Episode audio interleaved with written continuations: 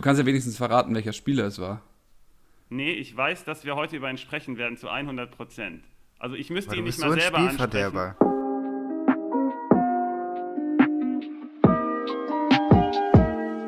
Gamechanger am Donnerstag. Es sind wieder Svenno, Konsti und Spezi an den Mikrofonen. Wir kümmern uns ganz speziell in Länderspielpause um jede einzelne Mannschaft. Ähm, vielleicht nicht ausgeglichen mit der gleichen Zeit und mit der gleichen Intensität, weil manche Mannschaften sind wichtiger, beziehungsweise wir sind ja hier beim Gamechanger am Donnerstag. Also sind manche Spieler wichtiger als andere. Wir haben uns geil darauf vorbereitet, glaube ich. Wir sind äh, so vorbereitet wie noch nie. Ähm, es wird ein bisschen darum gehen, dass wir schauen, äh, was ist bisher passiert in den ersten drei Spieltagen. Ähm, ich glaube, nach drei Spieltagen kann man eine gute Prognose abgeben, beziehungsweise, sagen wir mal so, eine bessere als nach einem oder keinem. Und ähm, wir werden uns auf jeden Fall, äh, wir haben uns, uns so überlegt, dass wir am Anfang so ein bisschen die Teams unten durchnehmen. Dann haben wir einen riesigen Block an Mittelfeld, ähm, von den Mittelfeldmannschaften. Und dann ganz am Schluss kümmern wir uns zum Beispiel noch um die Bayern-Innenverteidigung. Wir kümmern uns um, äh, Leipzig hat zwei neue interessante Spieler geholt. Was passiert mit den beiden Spielern? Wer, wer äh, muss raus für die beiden Spieler? Oder sind die beiden Spieler erstmal welche, die von der Bank kommen werden? Aber dazu später mehr. Konsti und Svenno, herzlich willkommen. Was geht ab? Hallo. Moin, moin. Ah, schön. Ja. dann starten wir doch mal sofort rein, oder würde ich sagen, wenn wir unten im Keller anfangen, dann äh, fällt mir da sofort ein Name ein, wo wir sofort anfangen müssen, nämlich Schalke. Ne? Auf jeden Schalke, Fall. Also. Schalke, Keinen einzigen Spieler, keinen Mainz. einzigen Spieler hole ich mir von denen. nicht? Okay, okay. Ähm, ich habe irgendwie ein Problem. Ich habe nämlich festgestellt, in zwei Mannschaften habe ich einmal zwei davon und einmal einen davon. Ähm, Okay, welche Spieler sind es? Ähm, ich habe einmal Salif Sané und zu dem stehe ich auch. Das ist ein guter Move, glaube ich, weil ähm, der hat einfach viele Aktionen. Der räumt hinten auf und ist in der äh, Spieleröffnung ist der, ist der relativ stark. Daher, bei Schalke ist das irrelevant, ich weiß, weil die so wenig Ballbesitz haben, aber ähm, kann nicht falsch sein, zum Beispiel für Spitch, dass man Salif Sané mal auf dem äh, Radar hat, aber für Kickbase, ich rede jetzt äh, eben über Kick Kickbase, da habe ich Sané in der einen und das ist auch okay.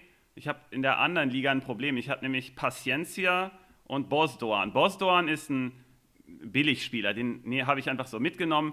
Irgendwie scheint es aber sich so rauszustellen, als müsste ich den aufstellen. Ähm, bei Paciencia ist einfach, ich mag den Spieler, ich weiß, der kann gut kicken, aber er ist am völlig falschen Ort. Ich äh, werde aber hier noch Herz über Verstand walten lassen und werde ihn einfach behalten. Ich weiß aber, dass es Quatsch ist. Ihr könnt ja dazu was sagen, was ihr. Also was ihr so den einzigen haltet. Spieler, den ich von Schalke gerade irgendwie in Erwägung ziehen würde, wäre jetzt Ren Renault, weil ich glaube, er bleibt drinnen. Ähm, also es war ja so, dass Fährmann sich verletzt hatte. Am Anfang dachte, dachten ja viele Leute, inklusive mir, dass es irgendwie so ein Move ist, dass jetzt äh, Fährmann gekappt wird. Aber Renault wäre der einzige Spieler, über den ich mir gerade Gedanken mache. Ähm, sie haben irgendeinen neuen für hinten rechts geholt. Ich habe keine Ahnung, wer der Spieler ist, also habe ich auch keine Meinung zu dem Spieler. Ähm, ansonsten, ähm, ja, wird der, keine Ahnung, man könnte jetzt noch Mainz ansprechen, wenn Konzi wird bestimmt noch eine Schalker Meinung haben. Bei Mainz ist auch der einzige Spieler, den ich mir vielleicht noch anschaue, ist jetzt wirklich Kevin Stöger, weil ich den für eine unglaubliche Granate halte. Aber ansonsten lasse ich sogar auch von Mateta die Finger. Ähm, Zentner habe ich gerade verkauft und habe mir dafür, äh, habe da, hab da äh, äh, aufgetunt sozusagen und habe mir äh, Castells geholt ins Tor, weil ich einfach glaube, dass Wolfsburg weiter diese Null regelmäßig halten wird oder halten will. Ja, das ist spannend, dass du auf die Keeper eingehst, weil das sind auch äh, gerade bei den unter, unteren Mannschaften meine Tipps, wo man halt ähm, eigentlich ganz gut draufgehen kann. Also Renault hatte ich mir jetzt auch notiert, gerade wenn man sich die nächsten Gegner anguckt mit Union Berlin, äh, Dortmund und Stuttgart. Äh, gerade gegen Dortmund und Stuttgart wird da ja einiges aufs Tor höchstwahrscheinlich auf, die, auf äh, Renault zukommen. Und gerade für 4 Millionen Kickbase mitzunehmen, wieso nicht? War auch Zentner interessant, dass du ihn verkauft hast, weil äh, bei mir steht er aktuell noch im Tor äh, und wird das höchstwahrscheinlich auch erstmal bleiben, weil er einfach ein billiger Keeper ist, der ja viel aufs Tor kriegen wird und da auch der einzige Spieler ist, der bei Mainz aus meiner Sicht interessant ist. Sven, hast du da noch bei Mainz einen, wo du sagst, oh, den könnte man auch noch herausheben, der, der auch noch was kann? Ähm, Du hast es eben schon super angesprochen, die Gegner passen mir da irgendwie nicht. Oder nee, du hast es bei, bei weiß ich gar nicht, welche Mannschaft du angesprochen hast. Aber bei Mainz Schalke. ist nächstes, nächstes Mal Leverkusen und Gladbach als Gegner. Ähm, Feldspieler lasse ich da komplett weg, da bin ich genau bei Max. Stöger kann man sich vielleicht überlegen, der wird ja auch ein äh, tiefen Einstiegspreis haben und dann kann man vielleicht da ein bisschen Geld holen. Der ist auch ein Ballmagnet, also falsch ist es nicht, den zu holen. Der wird auch irgendwie seine Rolle da haben, gehe ich von aus. Aber ansonsten Feldspieler überhaupt nicht, auch, auch hinten nicht. Da, da passt mir gar nichts. Sie machen auch viel zu viele Fehler und dann Torwart, ja, keine Ahnung. Ähm, Leverkusen-Gladbach, die werden tatsächlich viel feuern. Also euer, äh, eure Renault-Strategie könnte da greifen dann. Und ähm, ansonsten bei den unteren Mannschaften hätte ich vielleicht noch Wolf im Angebot. Wir wollen ja auch so ein bisschen auf die Spieler draufgehen, die jetzt neu dazugekommen sind. Ähm, Wolf wurde direkt eingewechselt gegen Gladbach. Bei, also bei Köln alle, meinst du jetzt hat? Genau, Wolf, bei Marius Wolf, ja, der sorry, von Dortmund gekommen recht, ist. Genau, genau. Ähm, gibt ja ein paar. Ähm, da, der wurde als allererster eingewechselt, obwohl der nur eine Trainingseinheit ganz kurz vorher gemacht hatte, gegen Gladbach jetzt im, im Spiel. Und das deutet darauf hin, dass der seinen Platz hat. Der soll wohl vorne rechts spielen. Die Frage ist halt, ob ihr zum Beispiel auch Köln vertrauen würdet im Spiel nach vorne. Jetzt ist auch Anderson irgendwie angeschlagen mit einer Knieverletzung. Vielleicht dauert das dann länger und ich glaube, wenn der ausfällt, dann sieht das ganz düster aus. Ja, also die, die zwei, die ich auf der Liste hatte, war Anderson Wolf. Ähm, und dann noch ein bisschen habe ich ein Auge auf Duda, weil ich einfach Duda eigentlich für viel zu gut halte für Köln. Aber ähm, mal sehen, was da passiert. Aber Anderson scheint jetzt erstmal auszufallen. Ähm, deswegen eigentlich nur noch Wolf bei Köln und that's it. Ich habe auch immer noch, ich bin mir immer noch nicht sicher, ob das Ding mit Horn äh, so safe ist. Also ich glaube, Zieler wird da auf jeden Fall noch zu Einsätzen kommen. Deswegen habe ich da noch ein bisschen mein Auge drauf, weil vielleicht ja. kann man sich einen günstigen Zieler schießen und ähm, dadurch wieder ein paar, paar Euros freimachen am Anfang der Saison. Aber ansonsten habe ich da wirklich gar nichts im, im Auge. Ja, Sörensen als 500er bei Kickbase könnte man mal ins Auge fassen, weil der hat wohl guten Eindruck hinterlassen in letzter Zeit. Also gut, relativ natürlich bei Köln. Aber vielleicht kann man den mal ganz billig mitnehmen. Und würde ich auch im Hinblick auf die nächsten Gegner halt mal schauen. Also bei Frankfurt und auch bei Stuttgart wird häufig die Dreierkette gespielt und es ist ja immer interessant, dieses System oder diese Formation auch zu matchen, was bei Köln ja jetzt gegen Gladbach nur so semi gut geklappt hat. Aber, also mit der Dreierkette, aber ich denke, das könnte schon eine Option sein, wo Sörensen dann reinrutschen kann. Und Bono ist für mich äh, auch immer eine Option. Ich hatte es vor ein paar Wochen, glaube ich, schon mal gesagt, wegen seiner Kopfballstärke. Äh, hat Svenus ja auch schon mal angesprochen, sind Innenverteidiger eigentlich grundsätzlich gar nicht so interessant, aber zum Beispiel hat der jetzt auch äh, gegen Gladbach wieder eine, eine Vorlage gemacht und ist auch immer für ein Tor gut. Dass ich glaube, dass das noch ein Spieler ist, der zumindest so, ja, so wie manchmal Stürmer, die dann so schwanken, punkten, dass der wenigstens noch mal ab und zu so einen Ausreißer hat, wo der noch mal richtig gut punktet und so halt im Durchschnitt auf eine ganz gute, ähm, auf einen guten, ganz guten Punktedurchschnitt kommt. Ich springe ja. mal direkt weiter. Ähm, du hattest Stuttgart jetzt schon angesprochen. Ähm, da finde ich es äh, super spannend, ähm, eigentlich auf die Gonzales-Rückkehr äh, zu bauen. Ähm, also der hat jetzt schon wieder mittrainiert. Ähm, jetzt ist heute, äh, haben, haben sie ein Testspiel äh, angesetzt gegen Freiburg, ähm, was nochmal spannend wird, wer da auflaufen wird. Auf beiden Seiten Freiburg und Stuttgart, aber Freiburg können wir ein bisschen später noch besprechen. Ich würde an den Leuten da draußen, äh, den Leuten da draußen würde ich Mafropanos ans Herz legen. Hat direkt mal, ähm, zum Beispiel bei Kickbase direkt mal 80 Punkte gemacht und hat noch nicht mal durchgespielt, nur 70 Minuten gespielt. Ähm, wird auch bei uns jetzt eine wichtige Rolle spielen. Ähm, sollte eigentlich der rechte Innenverteidiger in der Dreierkette bleiben jetzt nach dem Spiel. Ähm, runtergenommen wurde, also er war nicht angeschlagen oder sowas und es war auch nicht leistungsbedingt, sondern er hatte einfach keine Puste mehr, meinte Matarazzo. Ähm, jetzt haben wir noch einen ganz spannenden Spieler geholt, Aha Mada ähm, von Juventus äh, U23 ähm, fürs zentrale Mittelfeld. Ähm, zentrales Mittelfeld Castro, Mangala, beide, sage ich mal, mal eine gute Partie, mal eine schlechte Partie gemacht. Ähm, ich glaube nicht, dass der äh, Startelf äh, Relevanz hat, ähm, aber er hat auf jeden Fall Optionen auf Spielminuten und ähm, ähm ist auch noch relativ günstig zu holen. Ähm, generell steigen ja auch Spieler, die neu gekommen sind, ein bisschen. Aber Augen auf bei Gonzales, ähm, der müsste ja bei den meisten Ligen jetzt noch zu haben sein, außer jemand hat schon richtig Spekulatius abgefeuert und sich den relativ früh geholt oder einfach durchgehend behalten. Aber der Junge ist nicht weggewechselt, er bleibt da er ist noch wichtiger als Kalajdzic, der klasse spielt bisher, und äh, Wamangituka. Also ist der bessere Spieler gewesen in den letzten zwei Jahren, ähm, beziehungsweise letztes Jahr in der Aufstiegssaison. Das war eigentlich der wichtigste Spieler. Okay, äh, Max, super, ähm, dass du von González sprichst, weil genau die Frage wollte ich dir eigentlich stellen. Ähm, und zwar, wer rückt denn dann raus aus der Mannschaft? Weil die machen einen relativ homogenen Eindruck und auch die Davi und Castro so als Verbindungsspieler. Wer fliegt denn dann aus der Mannschaft raus, deiner Meinung nach? Weil ich habe nämlich Gonzales geschossen vor eineinhalb Wochen ungefähr und würde jetzt gern wissen, also du sagst jetzt, der spielt sicher und das war ja auch meine Annahme. Ich will jetzt nur wissen, für die äh, Spieler, die, äh, die Manager, die andere Spieler haben, wer würde denn eher rausgehen oder rotiert das da? Also es gibt da ganz spannende Konstellationen. Es könnte Sosa könnte sogar rausgehen und er bedient die ganze linke Außenbahn. Ähm, dann wird es aber halt ähm, wieder eine Frage, ob wir mit, mit so einem offensiven Castro auf der 8 spielen wollen, weil der Spieler muss dann immer das so ein bisschen auch ausgleichen, der dann auf der Seite spielt von Gonzales.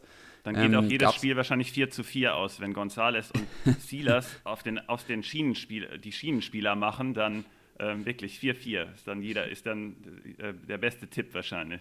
Ja, wir hatten ja, ich hatte ja, glaube ich, ein 4-3 gesagt gegen Leverkusen und dann ist es irgendwie 1-1 ausgegangen, aber mal sorry, also wären da alle Chancen genutzt worden oder sag ich mal 70 Prozent der Chancen ähm, drin gewesen, dann wäre es auch so ausgegangen. Ähm, Leverkusen hat da einiges liegen lassen.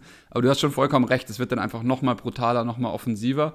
Ähm, scheint aber okay zu sein für Matarazzo. Also ist jetzt irgendwie seine Art und Weise zu spielen. Er hat ja auch kein Problem, den jungen Kulibali schon in der 56. zu bringen und dann natürlich, also das Gegentor ähm, also sorry, also die ein oder andere hochprozentige Chance haben wir kassiert, weil Kolibali einfach zu spät kam, den einen Schritt oder überhaupt gar nicht gecheckt hat, dass er in der Bundesliga halt Vollgas durchziehen muss und nicht einfach abbremsen kann. So. Ähm, war der denn naja. schon auf dem Feld da? Ja, der war, also äh, beim 1-0 war er noch nicht auf dem Feld, aber dann okay. später äh, gibt es dann mehrere Chancen, die dann über rechts mhm. eingeleitet wurden. Und, und ähm, aber da könnte man sich jetzt totreden und das will ich gar nicht. Wir wollen ja so viele Spieler durchnehmen wie möglich. Und du hast deswegen Gonzales gefragt, wer rutscht raus, wer rutscht rein. Ich könnte mir vorstellen, ein Achter muss gehen, Manga, äh, Mangala oder Castro. Castro ist Captain geworden. Schwierig zu sagen also. Und die Darby würde dann auf die Position rutschen und Gonzales würde vorne mit reingehen, wenn es einen Zweiersturm gibt. Und ähm, sonst, wenn es halt Flügel gibt, dann wird halt einfach Gonzales einer der, der, Flü den, der, der Flügel besetzen. Ähm, also irgendwie so ein äh, 3-4-3 oder sowas. Und wir so ein bisschen diese, diese Außenbahnspieler, die vorne und hinten sind, aufgeben. Ähm, das gab es ja auch schon mal. Ähm, dann würde Gonzales die Flügel fest besetzen und äh, ja, dann ist halt eine Frage, wer wieder zentral spielt. Da ist jetzt auch Förster wieder fit geworden, aber wir sind da einfach ein bisschen überbesetzt ähm, gerade. Ist einfach so. Also schwierig zu sagen. Ich würde eher sagen, dass einer der Achter gehen muss, die Darby auf die Acht wechselt und Gonzales den zweiten Stürmer macht. Was ich bei Stuttgart noch extrem interessant finde, wenn man sich die Statistiken anschaut, dass die, was man ja auch vom generellen Spiel jetzt schon aus den ersten drei Spielen mitnehmen kann, dass die 32 Prozent im gegnerischen, also was ein recht hoher Wert ist, also Bayern hat mit 37 Prozent den höchsten Wert in der Liga und danach kommt schon Stuttgart mit 32 Prozent, was wenn man auch äh, beispielsweise sich ja anschaut, wie so Kickbase-Punkte vergeben werden, dass ja die Pässe im vorderen Bereich deutlich mehr Punkte geben oder generell Punkte geben, kann man natürlich mit den vorderen Spielern von Stuttgart viel mehr Punkte machen, wenn deutlich der Anteil im, im offensiven Bereich deutlich höher ist als bei anderen Mannschaften und im Vergleich dazu halt auch relativ viele Pässe im offensiven Bereich gespielt werden, weil da ist Stuttgart halt auch ganz gut dabei, was ich glaube, was auch langfristig weiterhin noch so der Fall sein wird bei Stuttgart. Ein anderes Team, was da auch ganz gut dabei ist, ist äh, Werder Bremen.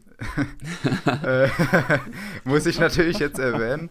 Äh, da ist natürlich jetzt eine ganz heiße Sache mit dem Klassenabgang. Wie wird das kompensiert? Was glaubt ihr, wer wird da im Mittelfeld die Position von Klassen einnehmen und wie wird generell die ganze Konstellation sein? Weil man hat ja jetzt am Deadline Day leider keinen neuen Spieler mehr geholt und muss das ja jetzt irgendwie mit den eigenen Spielern, die da sind, kompensieren. Ja, du ganz ehrlich, das war meine, also das ist meine Frage, die ganz oben auf meinem Zettel für dich steht, äh, Konstantin. Ähm, weil äh, macht das jetzt ein Bomb oder also, also die haben doch einfach vergessen, einen Spieler zu kaufen, oder? Also, die haben vergessen, einen Spieler zu kaufen, ja. Also das schaut also, für mich ganz, ehrlich gesagt, ganz düster aus ohne Klassen. Also ich hätte mir ganz kurz, bevor Konsti antwortet, ist ja auch äh, Werder ist auch sein Thema. Ich hätte mir mega gerne einen Transfer da gewünscht und zwar von Dahut zu Werder, irgendwie per Laie oder so. Weil der hätte da mega gut reingepasst, aber der holt sich jetzt wohl Spielpraxis in der Nationalmannschaft und hat deswegen keinen Bock auf Werder. Ähm, jetzt überlasse ich es aber Konsti, äh, dass er uns erklärt, wie das aufgefangen wird. Ich sehe es nämlich auch nicht. Ja, also erstmal muss ich sagen, dass ich diese ganze ähm, dieses ganze Spiel, was da jetzt aufgebaut wird, ja, wir hatten kein Geld für Transfers, äh, eine ganz fragwürdige Geschichte ist. Ich glaube, da wird viel drum geredet, dass einfach ganz viel äh, schwach gemacht wurde auf der Managementseite, weil man sieht an Union Berlin, die haben fast nichts ausgegeben und haben sogar noch einen Transfer Plus erzielt. Wenn man sich anschaut, was die für Transfers noch getätigt haben, das ist wirklich ein Witz, was Bremen da gemacht hat. Aber gut, muss man jetzt erstmal bis zum Winter schauen, wie sie das auffangen. Ich glaube, dass ähm, Max den Namen, den du gerade schon genannt hast, ein Bomb wird eine, eine gute Rolle da im Mittelfeld spielen, der ja auch interessanterweise im letzten Spiel, was auch Schalke ähm, gegen Schalke, hat Kofeld das schon in der PK danach angesprochen, dass er einen Bomb ja auch auf der rechten Seite als Rechtsverteidiger sieht, dass Gebris Lassi auch mal als in der Dreierkette in die Innenverteidigung rutschen kann und ein Bomb auf der Außenbahn läuft, was natürlich auch super interessant für Kickbase sein könnte. Ähm, ist das auf jeden Fall ein ganz sicherer Kandidat und jemand, der jetzt auch zurückgekommen ist, gestern auch im Testspiel gegen Pauli äh, auf sich aufmerksam machen konnte und, glaube ich, sogar die Kapitänsbinde getragen hat, ist Möwald, Kevin Möwald, der jetzt lange raus war, aber eigentlich immer so ein Spieler war, der, der noch nicht so wirklich sein Potenzial zeigen konnte durch die ganzen Verletzungen, aber eigentlich ein richtig guter Mann ist. Glaube ich, ist da auch einer, den wir da in nächster Zeit öfter sehen können. Also ein Bomb und äh, Möwald. Bittenkurt wird davon auch profitieren, der ist aber eher für mich ein bisschen offensiver. Und ein Romano Schmid würde ich jetzt auch mal mit reinwerfen. Er hat bisher von Kofeld noch gar keine Möglichkeit bekommen, hat sich aber in den Testspielen und auch gestern gegen Pauli wieder extrem gut ähm, präsentiert. Und ich finde es ein bisschen fragwürdig, dass er bisher noch nicht mal im Kader stand. Was ich glaube aber durch, die, durch den Klassenabgang wird sich da auch noch mal was tun und der wird langfristig auch ab und zu mal seine Chance bekommen. Also ich und es tut mir jetzt wirklich leid für dich, Konzi, ähm, als alter Bremen-Fan. Ähm, ich muss sagen, sogar Stuttgart verhält sich gerade managementtechnisch besser. Ich schmeiße jetzt zwei andere Teams rein, die sich managementtechnisch ähm, auch besser verhalten haben oder Club gesamttechnisch. Freiburg und Union Berlin. Freiburg als direkter Gegner von, äh, oder als nächster Gegner von Bremen, ähm, würde ich direkt mal sagen, die haben eine super Transferperiode hingelegt. Die hatten Abgänge ähm, äh, also haben Transfer Plus erwirtschaftet und gleichzeitig meiner Meinung nach haben sich variabler und auch ähm, von der von der mentalen Grundstruktur, um jetzt mal so ein bisschen irgend so ein Buzzword hier reinzuschmeißen, aber ich glaube, also die Leute da draußen wissen, was ich damit meine, haben sich besser aufgestellt. Die haben jetzt Spieler, wir haben über Santa Maria schon geredet, ähm, jetzt haben sie, kommt der, äh, den hatten wir auch schon ein, zwei Mal angesprochen, Güstil, ähm, ausgeliehen für ein Jahr mit Option ähm, für ein zweites Jahr von Spartak Moskau. Absolutes Megatalent gewesen, Captain von AZ Alkmaar. Ähm, Hat es dann bei Spartak, bei Tedesco nicht ganz geschafft, ist aus der Mannschaft rausgeflogen. Ähm, vielleicht, weil er keine Rolle hatte. Das gleiche Schicksal könnte ihn bei Freiburg auch nochmal ähm, geschehen oder passieren, weil im 4-4-2 hat er eigentlich äh, keine Rolle. Er ist ein offensiver Mittelfeldspieler, ähm, kann auch hängende Spitze spielen. Aber er ist ein interessanter, er ist ein absoluter Player to watch auf meiner Liste. Ich habe ihn mir direkt auch geholt ins Team. Ähm, und ich glaube, Freiburg hat sich mit diesen beiden Spielern, Santa Maria und Güstil, Güstil hat übrigens auch noch eine Kaufoption, darauf schaue ich auch immer, wenn neue Spieler kommen, ähm, haben die eine Option für eine weitere Verlängerung der Leihe, also wenn es Leihspieler sind, und gibt es eine Kaufoption. Es gibt eine Kaufoption bei Gustil. Ähm, da ist die Frage noch, wie hoch die ist oder kann Freiburg die überhaupt ziehen. Aber Freiburg gibt 10 Millionen mittlerweile für Santa Maria aus und hat auch sehr viel Geld für Grifo hingelatzt, also für Spieler, die sie wirklich haben wollen, die Streich wirklich haben will und auch einbauen kann. Die, für die wird dann auch Geld ausgegeben. Ich glaube, Freiburg wird über Bremen stehen am Ende der Saison und ich glaube auch, dass Union Berlin drüber stehen wird. Aber jetzt bin ich erstmal gespannt, was ihr zu Freiburg zu sagen habt. Ja, ich finde ich find erstmal spannend, dass du äh, immer wieder diesen Namen Güstil reinwirfst, weil ich bisher noch wirklich gar nichts von dem gesehen habe äh, und das gar nicht einschätzen kann. Also kannst du noch ein bisschen mehr zu dem als Spielertyp auch sagen, dass man dem mehr greifen kann, weil das ist für mich gerade noch so ein Name, der, der noch so gar kein Profil für mich hat. Genau, also Güstil ist ein sehr laufstarker Spieler. Ähm, er ist auf jeden Fall eher offensiv als defensiv. Ähm, deswegen ist immer die Frage, warum ist Waldschmidt damals bei Streich so selten zum Zug gekommen oder warum war er kein absoluter Stammspieler? Da lässt man oder da hört man halt, dass äh, Luca Waldschmidt mit seiner ja, leicht Prinzessinnen-Art und Weise da manchmal irgendwie nicht äh, gegen den Ball arbeiten wollte. Jetzt ist die Frage, will Gustil das? Ich glaube, Gustil will das. Nicht, weil er prinzipiell Bock darauf hat, sondern weil er sich einfach beweisen muss. Also der ist jetzt wie so, der hat jetzt nochmal eine Chance und wenn das jetzt verkackt da in Freiburg, dann, keine Ahnung, dann muss er wieder zurück zur AZ Alkmaar gehen, wo sie ihn halt alle kennen und, und wahrscheinlich mit offenen Armen wieder aufnehmen. Ähm, der ist ein äh, sehr starker Abschlussspieler. Also wenn er hundertprozentige hat, dann nutzt er die auch, ähm, weil er einfach so, ein, er hat einfach genug Technik, um jetzt nicht, also er kann sich, er kann seinen Anlagen, sag ich mal, oder seinen Fähigkeiten vertrauen äh, und schiebt den dann auch links oder rechts einfach ganz easy am Torwart vorbei. Ähm, wenn ich jetzt halt vergleichbare Spieler aus der Bundesliga wählen müsste, ähm, dann würde ich sagen, ist er vielleicht mit einem Grujic vergleichbar. Ähm, also Grujic und er haben relativ ähnliche Anlagen, obwohl Grujic nochmal irgendwie eine andere Art und Weise hat. Irgendwie, also der spielt das Spiel dann noch ein bisschen, von ein bisschen weiter hinter. Äh, Gustil kann es ein bisschen weiter vorne spielen, also auch gerne in der gegnerischen Hälfte. Da weiß ich halt nicht, wie es bei Freiburg ähm, passieren wird. Aber so ungefähr würde ich ihn jetzt mal einkategorisieren. Passt der denn dann auch in die Formation? Weil, so wie du ihn gerade beschreibst, müsste er ja eigentlich in die Zentrale gehen und da stehen ja Höfler und eben Santa Maria, für den die ja wirklich viel Geld bezahlt haben. Du hast es eben schon äh, gesagt, dass man immer auf so Transfersummen auch gucken sollte. So wie du gerade Hüstil beschrieben hast, würde ich eher die Finger jetzt davon lassen. Ich habe den leider gekauft, weil du die ganze Zeit auch von dem geredet hast. Jetzt sagst du, okay, das ist irgendwie seine letzte Chance. Okay, das äh, ist eine Info, die ich jetzt mal mitnehme. Ich glaube, ich werde mich dann leider wieder von ihm trennen. Der braucht ja auch noch eine Weile. Was ich aber, wie gesagt, wissen wollte, ist, wo würde er denn tatsächlich spielen und für wen würde er rausgehen? Weil Freiburg spielt ja meist in einem 4-4-2. Ähm, ja, das ist eine gute Frage. Also ich glaube, das muss man abwarten, ob Streich für ihn da ein bisschen was umstellen wird. Ähm, ich würde den Leuten da draußen ihm auf jeden Fall als Kaufoption äh, empfehlen für die längere Sicht. Ähm, kurzfristig ähm, wenn ihr kurzfristig was braucht, dann ist er vielleicht nichts. Ähm, für wen rutscht er rein, für wen rutscht er raus? Vielleicht stellt Freiburg auf ein 4-2-3-1 nur für ihn um. Ähm, das muss man sich, glaube ich, einfach anschauen. Wenn man sich jetzt eine andere Mannschaft äh, anschaut, die super spannend ist, gerade zu beobachten, ist Union Berlin auf jeden Fall. Also Union Berlin ist bei mir ähm, super auf der Rechnung. Was ich gerade einfach nur versuche, ist euch noch eine andere Alternative zu geben, wenn ihr von Rüstil noch nicht ganz überzeugt seid, dann ist vielleicht Avonini oder äh, Poyanpalo äh, auf jeden Fall eine Option für euch. Ähm, Poyanpalo äh, Stürmer, Avonini eben auch Stürmer. Ähm, ich glaube, Avonini wird die Rolle, Avonini hat eine sehr interessante ähm, Situation gerade. Ich meine, der wird ständig ausgeliehen. Der war mal beim FSV Frankfurt, äh, dann war er jetzt irgendwie bei Mainz, bei Mainz in der Rückrunde, beziehungsweise in dieser Corona-Rückrunde hat er sich ins Team gespielt. Dann gab es das Ding, wo er sich den Kopf angehauen hat, dann war er wieder raus. Aber man hat gesehen, der Typ will erstens, der Typ muss und der Typ kann. Und ähm, er ersetzt auch eine ganz klare Rolle, äh, also Andersen, der gegangen ist, er wird, er kann die Andersen-Rolle äh, äh, einnehmen. Ähm, auf der anderen Seite haben sie jetzt noch Poyampalo geholt, äh, die Unioner. Und äh, Poyampalo hat gleich bewiesen, dass er genau das machen kann, was er auch in allen anderen äh, Vereinen, sowohl bei Leverkusen als auch bei, beim HSV, beim HSV hat er häufiger gestartet, bei Leverkusen ist er manchmal eingewechselt worden, aber er hat einfach immer getroffen. Und das hat er direkt bei Union auch wieder bewiesen, weil er einfach auch dahin geht, wo es weh tut, um so ein bisschen äh, wirtshausmäßig auszudrücken. Ähm, auf der anderen Seite gibt es einen durchstartenden Kruse. Also ich habe von Anfang an auf ihn gesetzt. Dann hat er natürlich erstmal zwei schwache Spiele gehabt. Jetzt hat er direkt seine Bude gemacht. Langsam wird er auch ein bisschen fitter. Er hat ein geiles Interview gegeben. Er hat gesagt, ich war einfach nicht fit genug, um den Ball zu erreichen, diesen einen. Wenn ihr mir jetzt ein bisschen Zeit gebt und jetzt ist ja Länderspielpause, dann werde ich äh, immer fitter werden von Spiel zu Spiel. Und er hat sich auch schon so richtig geil wieder reingewirkt.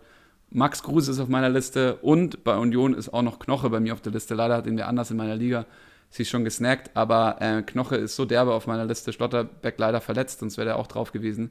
Aber Knoche einfach auch vorne bei den Kopfballduellen immer wieder scharf unterwegs. Ähm, ja, mega Bock dazu zu sehen. Bin gespannt, ähm, was bei Union noch weitergeht. Ich habe Becker noch ein bisschen auf der Rechnung, ähm, also Geraldo Becker. Und ähm, der hat einfach klasse Dinger, super geil vorbereitet, direkt den Fuß, direkt auf den Kopf. Ähm, ja, hat mir auf jeden Fall gefallen und äh, ich habe Union weiter auf der Rechnung. Die haben ich ja am ganz Freitag, spannend, dass. Sorry, mach du, ja. Ja, ich finde ganz, ganz spannend, dass du jetzt so viele Offensivspieler auch genannt hast bei Union, weil das ist bei mir eigentlich das, wo ich sagen würde, das ist das Uninteressante an Union Berlin. Klar, das sind alles Namen, die auch Poyan Palo, der jetzt sofort getroffen hat, ähm, ist natürlich irgendwo interessant. Das sind für mich aber keine Spieler, wo ich sage, ja, die werden fest da vorne spielen. Da, da sind so viele weil Bülter, Becker, Poyanpalo, Kruse, da sind so viele Optionen vorne, dass mir das viel zu unsicher wäre, da irgendjemanden zu holen, außer Kruse, den du ja auch genannt hast, wo ich auch glaube, dass der jetzt nochmal richtig Gas geben wird und der auch schon auf Instagram angekündigt hat, äh, dass man ähm, ja, ihn bei Kickbase ja auch kaufen sollte. Ähm, wenn man sich jetzt auch die nächsten Gegner anguckt, jetzt erstmal Schalke, ähm, dann Freiburg. Ich glaube, zu Schalke brauche ich ja nicht ganz so viel sagen. Ähm, sind das auf jeden Fall Partien, wo gerade die Innenverteidigung profitieren kann, wo du ja auch schon Knoche angesprochen hast. Interessanterweise habe ich jetzt gestern gerade mir den Lenz geschnappt für auch recht wenig Geld. Ähm, das sind für mich dann eher so Kandidaten, wo ich jetzt gerade drauf setzen würde, weil die Defensive halt schon sehr spannend und sehr stabil ist bei Union. Ja, finde ich äh, cool beobachtet, weil ich habe nämlich auch Trimmel beobachtet, ganz besonders am Freitag, mit seinen Halbfeldflanken. Äh, eine hatte aus dem Spiel auch so vorbereitet und äh, wer den Supercup gesehen hat und da Sandro Wagner zugehört hat, der übrigens für mich mega gut kommentiert hat. Also ich liebe das, wenn da einer so als Ex-Spieler so richtige Insights bringt. Also ich hoffe, die Rolle von Sandro Wagner bei The Zone wird auf jeden Fall ausgebaut. Der hat nämlich auch in dem Bayern-Dortmund-Spiel gesagt, dass Halbfeldflanken einfach sehr, sehr unterschätzt sind, weil Max, du warst der Innenverteidiger. Man weiß, nicht, man weiß als Innenverteidiger oft gar nicht, wie man sich da stellen soll und hat deswegen. Innenverteidiger und Stürmer will ich kurz mal anbringen. Auch, ach so, du warst auch Stürmer, okay, cool. Ähm, das äh, ist eine interessante Kombo. Also so wie Max, ähm, äh, Mats Hummels. Also der war ja auch irgendwie Innenverteidiger, also erst Stürmer, dann Innenverteidiger. Ähm, die wissen oft gar nicht, wie die sich stellen sollen, die Innenverteidiger. Ist, da, ist das so richtig? Weil so richtig Innenverteidiger war ich nie. Und ähm, ähm wie gesagt, Sandro Wagner, glaube ich, redet da aus Erfahrung. Und jetzt habe ich mir die Flanke da, die zweite Flanke vor allem von, ich glaube, die erste war es, von Trimmel, die er da vorbereitet hat, aus dem Spiel raus. Und das war so cool rausgepflegt. Jetzt ging es aber natürlich gegen Mainz. Das muss man ja auch immer noch dazu sagen. Die hatten irgendwie überhaupt gar keinen Plan. Deswegen ist das alles mit Vorsicht zu genießen. Aber ähm, um den Bogen nochmal jetzt äh, zu spannen zu äh, Konsti, ich habe da auch eher so Trimmel und Lenz eher im Blick weil die äh, sehr viele Ballaktionen über die Seiten haben werden, besonders gegen eher spielschwächere Gegner. Also ich glaube, die Halbfeldflanken sind dann sehr sinnvoll, wenn du sie quasi aus dem Konter herausschlagen äh, kannst, weil der Innenverteidiger dann ja in der Rückwärtsbewegung ist und er, äh, es gibt zwei Varianten, die Halbfeldflanke quasi äh, vor die Linie, also vor die Abwehrlinie. Und wenn der Innenverteidiger oder die Verteidigung oder die Viererkette gerade quasi am Zurückrennen ist oder am Rückwärtsverteidigen ist, dann kann der Stürmer rausrücken und im, hat, wenn er den Ball einfach gut verarbeitet, ähm, hat einfach fast ein freies Tor vor sich. Klar, hat noch ein paar Spieler vor sich, aber steht einfach erstmal ein, zwei Meter weg von seinem Gegenspieler. Die andere Variante ist natürlich, wenn gerade die Situation passiert, wo sich die Viererkette vielleicht nach dem Rückwärtsverteidigen ordnen will und wenn du in dem Moment die äh, Halbfeldflanke schlägst, und sie schlägt sie hinter die Linie, dann kann der äh, Angreifer noch voll auf die Linie durchrennen und rennt halt durch und das ist immer die Katastrophensituation für den Innenverteidiger. Also der Innenverteidiger irgendwie weiß nicht, ob er so, bleibt er stehen, muss ein Stückchen raus und der Verteidiger, äh, der Stürmer kann einfach äh, nach vorne rennen und hält dann den Fuß rein, den Kopf rein, was auch immer. Eine Mannschaft, die das unglaublich gut macht und auch unter Höhnes jetzt meiner Meinung nach sehr gut eingestellt ist. Also wundert mich, dass das schon so gut geklappt hat. Teilweise haben sie 2-1 gegen Frankfurt verloren, ja, das stimmt, aber gegen die Bayern haben sie es einfach gut gemacht, ähm, haben auch ein bisschen Glück gehabt, teilweise hier und da. Aber eigentlich machen sie es gut und sie machen genau diese Situation gut. Das ist eine Umschaltsituation. Sie haben die richtigen Spieler dafür, Sko ähm, und auf der rechten Seite äh, Kaderabek, Schadarabek. Ähm, und jetzt haben sie sich auch noch Sessignon geholt, ausgeliehen für ein Jahr.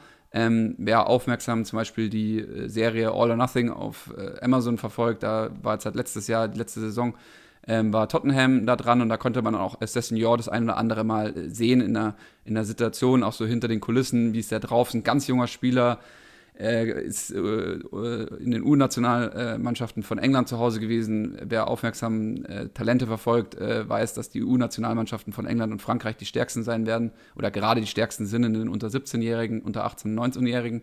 Bei U21 haben wir noch Chancen als Deutsche, äh, bald aber nicht mehr, weil eben diese jungen Spieler, diese, diese gewaltige Menge von jungen Spielern in England und Frankreich, die Dichte einfach viel höher ist. Jetzt sehen wir so einen Spieler in der Bundesliga. Reese Nelson hat schon bei Hoffenheim mal eingeschlagen. Es gab mal die Alaba-Leihe. Jetzt kommt die Sessignon-Leihe von Tottenham. Ähm, ich glaube, es ist der richtige Spieler. Er wird aber am Anfang ähm, nicht, nicht Startelf auf jeden Fall spielen. Er wird aber auf jeden Fall Optionen für Spielminuten bekommen. Und genau ähm, auf der linken Seite bei Sko ähm, und vielleicht, also die komplette linke Seite, keine Ahnung, was da mit Sko passiert, ob er dann einfach ein paar weniger Minuten bekommt oder ob er vielleicht sogar äh, nach vorne rechts wechselt. Sko ist eigentlich rechts außen gewesen, ähm, der dann nach innen zieht und mit seinem linken Fuß abschließt. Ähm, da steht gerade eigentlich Baumgartner, weiß jetzt nicht, ob der 100% gesetzt ist. Ähm, also könnt ihr mir vorstellen, dass es da nochmal eine, eine Rotation geben wird. Aber Sessignon, unglaublich spannender Spieler zu verfolgen. Vor allem, weil er auch in dieses Spielsystem von Hoffenheim passt. Ansonsten ähm, habe ich gerade nur, um ein bisschen aus dem Nähkästchen zu plaudern, ich hatte mir Belfodil geholt. Ich hatte eigentlich gedacht, dass Belfodil ähm, jetzt hat er ein paar Minuten immer wieder bekommen, dass er ein paar mehr Minuten bekommt. Glaube ich gerade ein bisschen weniger, weil da auch noch ein Bebu rumgurkten äh, und ein äh, Kramaric eben nicht weggewechselt ist. Also da ist ja Kramaric, äh, Dabur scheint eher gesetzt zu sein, gerade Kramaric ist ja auf jeden Fall gesetzt. Und äh, Bebu ist dann noch so eine weitere Option. Ähm, und dann haben sie noch Gacinovic, dann haben sie irgendwie noch Geiger, den ziehen sie jetzt manchmal auf die 8, den lassen sie manchmal auf der 6. Ähm, ich weiß nicht so ganz, wo dann Belfodil stattfinden soll, deswegen habe ich ihn direkt mal wieder verkauft. Ich finde es spannend, dass du einen Namen noch gar nicht angesprochen hast, der jetzt auch noch neu dazugekommen ist, nämlich Sebastian Rudi ist ja auch wieder zurück in Hoffenheim. Äh, wo ich auch Rudi, noch nicht. Ey, lass, mich, lass mich mit dem in Ruhe, wie häufig ich mir den schon geholt habe und da nichts draus geworden ist. Ja, aber in, äh, es ist kein schlechter Spieler. Also, wenn der irgendwo performen kann, dann halt in Hoffenheim. Ich glaube, das ist halt, wie du es auch bei Cessignon jetzt gerade sagst, ähm, Hoffenheim hat halt noch. Äh, gut was vor sich, wenn jetzt auch ähm, der internationale Wettbewerb startet. Und da wird halt extrem viel rotiert. Und da wird auch ein Rudi von profitieren, da wird ein Cessignon von profitieren und auch ein Belfodil, weil irgendwo muss man halt rotieren. Das sind diese internationalen Spiele, die auch noch kommen werden und auch noch weitere Teams, wo wir noch drauf kommen werden, mit den Bayern und Co. Äh, auch noch belasten werden. Und wenn das erstmal alles losgeht und die alle drei Tage spielen müssen, wird das auf jeden Fall eine ganz äh, spannende Angelegenheit. Genauso wie bei äh, Bayer Leverkusen beispielsweise. Da bin ich mir auch total unsicher, was äh, was wir da in den nächsten Wochen noch so erleben werden, wenn die halt auch in den internationalen Wettbewerb starten werden weil bisher hat mir das äh, noch nicht wirklich gut gefallen, was man da in den ersten Spielen von denen gesehen hat. Man hat jetzt ähm, drei Spiele unentschieden gespielt, auch nur zwei Tore geschossen, zwar auch nur zwei kassiert, das muss man auch positiv mal dazu sagen, äh, dass die Abwehr eigentlich schon relativ gut steht, was für Leverkusener Verhältnisse ja schon fast ein Wunder ist, weil die Abwehr eigentlich immer das größte Problem war. Aber es passiert halt vorne noch nicht ganz so viel durch die Abgänge ähm, von, also von Harvards und Volland ist da halt eine riesen Lücke aufgegangen, wo ich mir auch gerade noch unsicher bin, wie sie das schließen wollen. Ist Alario jetzt wirklich für die nächsten Wochen erstmal der Spieler, der da, der da vorne, muss er ja auch zwangsweise durch die Schickverletzung, aber ist das der Spieler, wo man jetzt drauf setzen kann die nächsten Wochen? Ja, absolut. Also auf La Alario, ich glaube, der hat einfach noch nicht genug Vertrauen bekommen. Ist ein Südamerikaner. Meiner Meinung nach brauchen Südamerikaner auch immer so ein bisschen das Vertrauen von dem Gesamtgefüge, aber eigentlich hat der Lario alle Anlagen, dass er genau diese, diese Rolle da ausführen kann. Ähm, gegen uns, gegen Stuttgart hast du gesehen, dass er, Alario macht manchmal genau, also wir haben jetzt ja diese Halbfeldflanken äh, angesprochen, genau so eine Chance hatte er auch, eine Kopfballchance. Das wäre bei jedem anderen oder bei vielen anderen Stürmern wäre es halt so, ja, irgendwie. Und der kriegt halt so einen richtigen Hammerkopfball aufs Tor. Den hat er jetzt nicht genau genug platziert. Ich dachte, ich hatte auch schon Schiss, ich habe den auch schon drin gesehen, weil ich ihn auch schon genug in Situationen gesehen habe, wo er so einen dann in die Ecke setzt. Ähm, aber ich glaube, Alario wird wirklich wichtig werden. Auf der anderen Seite wird auch ein Bellarabi ganz wichtig werden bei Leverkusen. Also Gamechanger sind auf jeden Fall für mich Bellarabi ähm, Alario und dann warte ich ja immer noch so ein bisschen auf die Explosion von Demir bei. Ähm, war jetzt froh, dass es nicht gegen uns basiert ist. Und ansonsten immer noch, ansonsten immer noch Aranguis. Der wird total unterschätzt. Der wird, ich, ich, ich höre den viel zu selten in Diskussionen. Vielleicht ist es aber auch gut, weil seine Position, die Sechserrolle ist ja eher so mittlerweile, je weniger man drüber spricht, desto mehr oder gute Arbeit liefert er, weil sie dann eher defensiver ist. Aber Aranguis ist wirklich, wirklich gut unterwegs und er hält es da auch wirklich stabil im Mittelfeld. Also der ist der Gamechanger für mich am Ende des Tages. Okay, ich habe ähm, als Gamechanger da die Innenverteidiger auf dem Zettel, nämlich mit Tapsoba und Sven Bender. Und Arangis hast du, also die haben das gleiche Profil, weil die sozusagen Stamm sind bei Leverkusen. Da sind mir, wenn ich zum Beispiel die Kickbase-Preise mir angucke, die sind irgendwie alle mir zu teuer. Und dieses merkwürdige Gefühl, was wir alle drei hatten vor der Saison, hat sich bisher so ein bisschen für mich bewahrheitet, weil ähm, ich kann die noch nicht so wirklich greifen, Leverkusen. Jetzt ist Schick dann verletzt. Bei Arangis habe ich übrigens immer, äh, muss man immer die Luft anhalten, dass der irgendwie nicht irgendwie schon wieder eine schwere Verletzung eventuell hat. Und daher traue ich dem noch nicht so hundertprozentig und dafür wäre er mir dann auch zu teuer. Wen ich mir dann noch hier notiert habe, wäre ähm, neben Alario, den ihr schon angesprochen habt, einmal Bailey und Amiri, weil die beide relativ günstig sind und da Diaby verletzt ist, könnte einer von den beiden mindestens reinrücken. Ähm, und die nächsten, äh, aus den nächsten fünf Spielen spielt man gegen Mainz, Augsburg, ähm, Freiburg und Bielefeld. Und wenn was bei Leverkusen geht, dann, dann ja wohl gegen diese Gegner und dann gerade in der Offensive, auch wenn Schick fehlt. Und wenn man dann einen von diesen günstigen hat, nämlich Bailey, Amiri oder Alario, wenn der nämlich auch wirklich mal einschlägt, das ist auch so ein, Max, du hast es genau richtig gesagt, so ein Fox in the Box Ähm, der ist einfach im Abschluss, im 16er, ist der unschlagbar. Der muss nur in die Position gebracht werden. Die Frage ist halt, ob das Leverkusen ähm, bewerkstelligt, weil Harvards halt eben überall fehlt. Aber wie würdest du, ähm, dass wir so ein paar Vergleiche mal noch ziehen, ist, ähm, weil irgendwie hat sich gerade für mich so Augsburg äh, nach oben gemogelt. So. Also für mich ist es noch eine Mogeltruppe, um es mal so ausdrücken zu dürfen. Ähm, aber irgendwo äh, ist jetzt gerade so, ähm, äh, du hast auch recht, also Leverkusen-Spieler sind mir zu teuer und Augsburg-Spieler sind so ein bisschen in mein, mein äh, Blickfeld gerückt. Auch Wolfsburg-Spieler, aber ich schwanke gerade gerade so zwischen Augsburg und Wolfsburg-Spieler. Ähm, wen sollte ich mir da holen? Auf wen soll ich das Auge haben? Was denkt ihr bei Augsburg zum Beispiel? Wir haben bei Augsburg ja vor der Saison gesagt, okay, auf wen achten wir da? Wer mich positiv überrascht hat, und da lagen wir auch irgendwie falsch waren, sind die Außenverteidiger. Die haben bisher eine relativ gute Rolle gespielt. Ähm, wenn ich entscheiden müsste zwischen Wolfsburg und Augsburg, gibt es für mich da nur eine Entscheidung, und zwar kriegst du einen von den Innenverteidigern von Augsburg, dann nimm die, weil Udo Kai und Jao Leo, die müssen alles abräumen Augsburg hat einfach so wenig Ballbesitz, die haben vorne so wenig Chancen, da scheiden für mich alle Offensivspieler kategorisch sind da raus. Deswegen habe ich ja auch vor der Saison mal gesagt, Niederlechner ist keine gute Idee. Die hatten jetzt die wenigsten Chancen, glaube ich, rausgespielt in der Bundesliga, haben aber die beste Chancenverwertung dabei. Das werden die nicht halten können.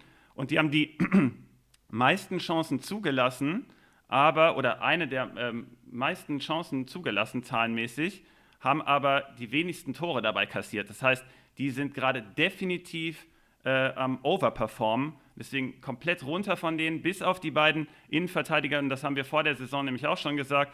Die werden sehr, sehr viel zu tun haben. Und ansonsten würde ich eher immer, egal wen, da brauchst du mir gar nicht sagen, wen äh, du im Auge hast bei Wolfsburg, dann geh lieber auf Wolfsburg. Das würde ich auch sagen. Also bei Augsburg, ich würde das fast so ein bisschen vergleichen mit äh, der Hinrunde von Schalke letzte Saison, die ja auch extrem gut war, aber wo es auch, wo man so das Gefühl hatte, ja, die sind gerade aber ein bisschen über ihrem eigenen Level. Und das kann ich mir bei Augsburg auch vorstellen. Die haben extrem wenig Ballbesitz im, im letzten Drittel sind da, ähm, also Schalke ist, ist logischerweise, was das angeht, letzter in der, in der Bundesliga, aber danach kommt schon Augsburg, was ich total erstaunlich finde, dass die, dass die dadurch dann trotzdem so viele Spiele äh, bisher gewinnen konnten. Ich finde Caligiuri zwar einen sehr interessanten Spieler, der bis jetzt auch extrem gut gepunktet hat in den ersten Spieltagen, aber ist mir halt auch schon viel zu teuer für das, was man jetzt auch für den Preis, ähm, egal bei welchem Manager, ist er jetzt halt extrem gestiegen schon, weil er halt echt solide gespielt hat. Aber und das Spiel halt auch sehr darauf ausgelegt ist, also knapp 42 Prozent der Angriffe laufen über Caligiuris Seite äh, in, beim Augsburger Spiel, was schon extrem viel ist. Also er hat auch sehr viel Ballbesitz, aber wie gesagt, eben wenig im, im gegnerischen Drittel. Und äh, da muss man halt jetzt wirklich gucken, was da passiert. Und gerade auch mit den nächsten Gegnern, mit Leipzig und dann auch Leverkusen, wie Sven uns ja gerade auch gesagt hat, warten da jetzt auch erstmal nicht die leichtesten Gegner. Sodass ich auch sagen würde, Wolfsburg, auch dadurch, dass sie halt jetzt nicht international spielen, sind da ja wirklich super ärgerlich gegen Athen ausgeschieden ähm, äh, bin ich auch aktuell sehr, also meine Scout-Liste ist gerade voll mit, äh, mit Wolfsburg-Spielern, weil ich glaube, die brauchen jetzt auch nicht mehr diesen breiten Kader, den sie gebraucht hätten, wenn sie international gespielt hätten. Und wenn sich da einmal so eine Stammelf zusammengestellt hat, ähm, hat man da wirklich Spieler, die extrem gut punkten können die Saison und auch konstant spielen werden, was, was wirklich nicht äh, die Regel sein wird in der Bundesliga durch die vielen Spiele, die generell stattfinden. Also ich, ich habe definitiv Riedle Baku auf der Liste und ich habe auch einen Maximilian Philipp auf der Liste, der jetzt von ähm, äh, Moskau äh, zurückgekommen ist, von Dynamo Moskau ähm, und jetzt nach Wolfsburg äh, ausgeliehen wurde mit Option, soweit ich das, äh, wenn ich das richtig auf dem Zettel habe. Und ja. Äh, Maximilian Philipp hatte ich früher schon sehr gerne gemocht. Ähm, der war dann aber, leider war dann Dortmund für ihn eine Nummer zu groß. Ähm, der hätte lieber zu uns kommen sollen, zum VfB. Ähm, VfB damals ganz schlecht aufgestellt gewesen, aber der hat bei Freiburg hat der super viel Fun gemacht und ähm, ich glaube, der könnte bei Wolfsburg wieder zur alter Stärke zurückfinden. Warum? Weil er eben ein guter Konterspieler ist, ein offensiv orientierter Konterspieler und ähm, Wolfsburg das auch braucht, dieses, dieses Spiel eben schnell nach der Umschaltbewegung eben ähm, äh, äh, vertikal zu kommen. Und ich könnte mir vorstellen, dass das was Gutes wird, aber äh, nicht kurzfristig. Also ich glaube, der ist auch eher eine mittelfristige mittelfristiges Objekt. Da hatte ich auch eine interessante Taktik noch von dir, Sven, im Kopf. Du kaufst manchmal Spieler, nur um sie zu verkaufen, aber das ist nur eine Technik, dass wer anders sie nicht kaufen kann. Finde ich ganz schön dreist, aber irgendwie ganz geil. Ja, Spieler blocken. Ähm, ich muss jetzt noch auf Maxi Philipp zurück, denn das ist mein Stichwort für heute. Der schuldet mir noch was. Also ich halte auch, genauso wie du, ziemlich viel von ihm und auch schon kurzfristig. Ähm, bei Wolfsburg kurz eingeworfen, Lacroix bei Spitch mit 0,5 Millionen, darf man nie vergessen, aber jetzt ist Maxi Philipp Time, denn der hat mich letztes Jahr 21, also ich habe 21 Millionen für den ausgegeben bei Kickbase. Da war er 11 wert, weil ich mir zu 100.000 Prozent sicher war, dass der irgendwo in der Bundesliga unterkommt. Ähm, Frankfurt war im Gespräch und auch Wolfsburg schon. Und dann hat Dortmund einen ganz dirty Move ausgepackt, finde ich, und hat den in das Reserveteam gesteckt, weil die wollten den unbedingt loswerden und Druck auf ihn ausüben, weil keiner genug bezahlen wollte von ähm, Frankfurt oder Wolfsburg. Und dann gab es dieses Angebot aus Russland und dann hat man ihn mehr oder weniger da erpresst. Und das ist ein ganz netter Junge eigentlich und dem dem kann man nichts anlasten. Und dann so, ein, so einen Move auszupacken, gefiel mir überhaupt gar nicht. Und dann habe ich deswegen gesagt, hey, Dortmund, ich weiß, es ist sehr viel Kommerz im Fußball. Das ist auch alles normal. Da bin ich auch voll dabei. Aber wegen zwei, drei Millionen, den dann nicht zur Konkurrenz in Anführungszeichen in der Bundesliga wechseln zu lassen, wo 100% klar war, dass der nur in die Bundesliga will, und das hat sich ja auch jetzt bestätigt. Der war jetzt ein Jahr lang, wurde der nach Russland sozusagen abgeschoben. Klar hat er dann ein bisschen Geld verdient, ist ja auch in Ordnung. Aber der wollte da überhaupt nicht hin. Und jetzt ist er natürlich auch sofort wieder da.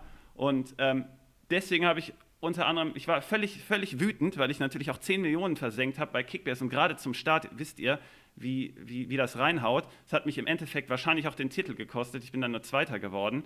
Und man, man, man kriegt das nicht mehr Alle aus. Register völlig, werden gerade gezogen. Ich, ich, war völlig wütend. Ich war wie im Rausch. Und dann habe ich gesagt, hier Dortmund, ihr könnt mich mal. Ich, ich kündige die Mitgliedschaft. Ich bin hier raus. Ihr braucht mein die Geld Bombe nicht. ist geplatzt, warum Svenno die Mitgliedschaft gekündigt hat. Krass, der Moralpapst aber äh, könnt, könnt, ihr das, könnt ihr das verstehen so ein bisschen? Natürlich, also so, so wie du das gerade eben geschildert hast, also wenn ich jetzt einfach sage, ich, ich höre mir überhaupt nicht die Gegenseite an, keine Ahnung, ob ich mir die jemals anhören darf, ähm, äh, da müsste man ja mit Watzke oder mit Susi Zorg sprechen.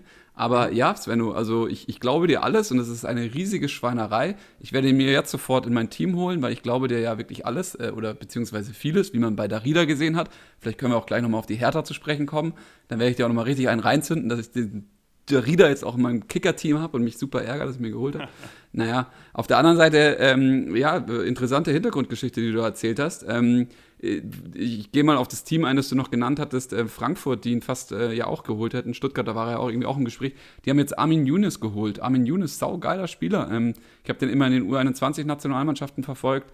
Äh, bei Neapel habe ich ihn jetzt gar nicht gesehen, da war er irgendwie gar nicht mehr bei mir auf dem Radar, dann war er mal bei Ajax. Also der hat schon irgendwie auch die Runde gedreht durch Europa und nicht bei den schlechtesten Teams. Und jetzt spielt er bei Frankfurt. Ähm, irgendwie hat er eigentlich Kamadas Rolle, ähm, aber Kamada hat sich ja gerade festgespielt. Ähm, was denkt ihr darüber? Was denkt ihr über Younes? Also ich finde das eine ganz schwere Personalie, die ich auch noch gar nicht einschätzen kann, weil das System von Frankfurt ist gar nicht darauf ausgelegt, so welche Außenbahnspieler in das System zu etablieren. Also klar, das habe ich jetzt auch schon häufiger gehört, das, was du gerade gesagt hast, Max, dass er als Backup für Kamada eingeplant ist. Aber Younes war für mich immer der klassische Außenbahnspieler, ähm, der auch da wirklich seine Stärken hat mit dem Tempo und mit seinen schnellen äh, Bewegungen und ist ja auch recht klein und wendig. Weiß ich noch gar nicht, wie der da so wirklich in das System reinpassen soll. Und bin ich auch wirklich sehr, sehr gespannt drauf. Ähm, aber eine Kaufempfehlung würde ich von meiner Seite jetzt in der Hinsicht nicht aussprechen, auch wenn er nicht viel wert sein wird. Aber dafür ist mir einfach die, die ganz, das ganze System zu, zu unsicher für seine Spielstärken.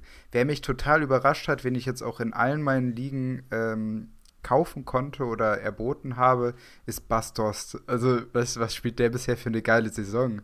Was, was ist bei dem los? Also, der hat ja nochmal richtig Gas. Das Was ist bei dem Jungen Sack, los? Das habe ich auch gefragt. Ey, so eine ja, Scheiße. Der, der, ist mir durch die Lappen gerutscht. Der ist mir durch die Lappen gerutscht und jetzt ärgere ich mich zu Tode. Aber haben wir. Ja, ich bin so der, happy, dass ich den halt überall abgreifen gut. konnte. Alter, für die Größe, der bewegt sich extrem gut, der ist mega schlau, der hat auch einen guten Touch dann, der hat äh, in einem Spiel eine richtig coole Vorlage, auch mit dem Kopf dann so leicht weitergeleitet. Der, also mir gefällt der auch mega gut. Ich habe ihn leider nirgends bekommen. Ich kriege ja anscheinend gleich noch bei Darida auf den Deckel. Ähm, Kamada haben wir aber, ähm, oder ich in dem Fall dann auch empfohlen vor der Saison, ähm, muss ich schon mal vorbauen, dass der, der nimmt nämlich auch eine Schlüsselposition gerade ein. Und Younes sehe ich so wie Max, dass der eher diese Rolle bekleiden könnte. Ich verstehe aber auch, was Konsti sagt. Er, hat, er ist ja eigentlich auch so ein, so ein, so ein, so ein Winger-Typ. Also im 1 gegen 1 ist der relativ stark. Ich sehe es noch gar nicht. Also ich bin, ich werde hier komplett abwarten. Es gibt so eine Strategie, da hat mir ein User, Niklas, den grüße ich an der Stelle auch, der hat gesagt, er hat so als äh, Taktik bei Kickbase, dass er die besten Teams sich raussucht, die keine Dreifachbelastung haben. Und da setzt er dieses Jahr ganz stark auf die SGE. Und ähm, wäre dann, weiß ich nicht, wie ich da jetzt Younes einordnen soll, ob der direkt eine, eine Stammplatzgarantie wird er ja nicht haben. Er hat irgendwie gar keine Rolle. Also ich will das wie Konsti einfach erstmal beobachten. Da ähm, würde ich erstmal die Finger von lassen. Ich würde langsam, weil viele werden verkauft haben, Kostic ähm, auf dem Radar wieder haben. Also wenn man ihn verkauft hat, sollte man ihn bald wieder reinholen, weil die SGE scheint irgendwie Power diese Saison zu haben. Ich fühle da irgendwie, dass da was kommt. Ja, vor allem, ich glaube einfach, dass die, die Frankfurt sich jetzt einige Gamechanger in die Mannschaft geholt hat. Also jetzt irgendwie äh, Dost, ähm, äh, dann äh, Kostic zurück. Es ist ja eigentlich der Gamechanger. Jetzt haben sie auf einmal noch Yunus Kamada. Also vielleicht haben sie auch irgendeine Formation, wo sie sie beide auf, aufs Feld hauen können. Ähm, langsam auch einer der Ausgabenweltmeister jetzt hat, ähm, also nicht der, also Bayern hat dann doch wieder am meisten Geld ausgegeben. Aber die Hertha hat sich auf jeden Fall als Top-Trio der Ausgaben-Champions äh, gewuchtet. Ähm, war ja auch irgendwo zu erwarten. Auf der anderen Seite liest man jetzt gerade, die absoluten Wunschtransfers sind teilweise nicht geworden. Ich weiß gar nicht, ob das ein gutes Signal Richtung Mannschaft ist, dass man sowas dann auch so öffentlich kommuniziert, um ehrlich zu sein. Ja, da waren ganz, da waren Rene Alderleit von irgendwie Lyon, der dann zu Nizza gegangen ist, war noch im Gespräch. Das wäre noch ein großer gewesen, aber sie haben ja Guendouzi ähm, sich ausleihen können von Arsenal, der eigentlich ein absolutes Megatalent ist, der sich da mit einem Trainer überworfen hat. Ähm, der wird mega viel Fun machen. Jetzt auf der anderen Seite ist Askasiba auch wieder zurück. Also Askasiba und Guendouzi sollten eigentlich die gleiche Rolle haben, nämlich die sechs. Ähm, dann ist der Darida, äh, den ja Svenno so hoch auf der Rechnung hatte und ich dann auch in mein Kicker-Team geholt habe. Das war der, für ein äh, Spiel und du holst ihn gleich für die ganze Saison, Junge. Ja, also irgendwie ja. hast du ihn so angelobt, da dachte ich mir, naja, dann hole ich ihn direkt, weil ich glaube, der halt auch alles. Ähm, und dann gibt es noch ähm, einen neuen Innenverteidiger, also irgendwie äh, Innenverteidigung, Rekik äh, ist jetzt weg. Äh, auch sein kleiner Bruder wird wahrscheinlich gehen, der hat das schon so ein bisschen angekündigt, obwohl der noch das größere Talent ist als Karim. Ähm, da waren auch manchmal so die Gerüchte, dass sie nur Karim geholt haben, weil sie den Bruder noch haben wollten und und und. Jetzt geht der auch noch, keine Ahnung, was da schon wieder passiert. Aber all der Räte, ähm, der auch hoch gelobt wurde in der Schweiz, ähm, wurde für die Innenverteidigung geholt. Vielleicht nicht kurzfristig, aber auf jeden Fall mittelfristig eine gute Option, weil Stark nicht die beste Figur abgegeben, Boyata auf jeden Fall gesetzt, Toronaria gerade verletzt. Könnte man sich genauer anschauen. Ähm, was denkt ihr zu Hertha? Also so viel Geld ausgegeben und ähm, was passiert da jetzt? Hat äh, Champions League oder Abstiegskampf. Ja, ich finde schon mal das, was Svenno gerade auch gesagt hat, was äh, der Niklas da sagte, mit dem, sie spielen halt nicht international, könnte auf jeden Fall noch spannend werden, dass, äh, wenn sich da mal so eine Elf zusammengestellt hat, die ähm, ja sicher Stamm spielen wird, dass man da auch auf die Spieler gehen kann, meiner Meinung nach. Und äh, gerade in der Innenverteidigung, wo du es jetzt sagst, ähm, ich glaube, dass ähm, ja da auch sich noch ein bisschen was tun wird und stark da auch ja noch seine Probleme bekommen wird, mit seinen, seinen Platz zu behalten, weil im Mittelfeld haben sie sich ja jetzt auch so weit gut verstärkt, dass da auch der Platz immer weniger wird. Wen ich mir jetzt gerade äh, frisch dazugeholt habe, was dann auch dafür spricht, dass ich glaube, dass der halt eine ganz gute Saison spielen wird, ist Toussaint. Ist zwar schon relativ teuer, aber der hat mich bisher total überzeugt. Ich war total überrascht, dass der so schnell schon Fuß gefasst hat in Berlin.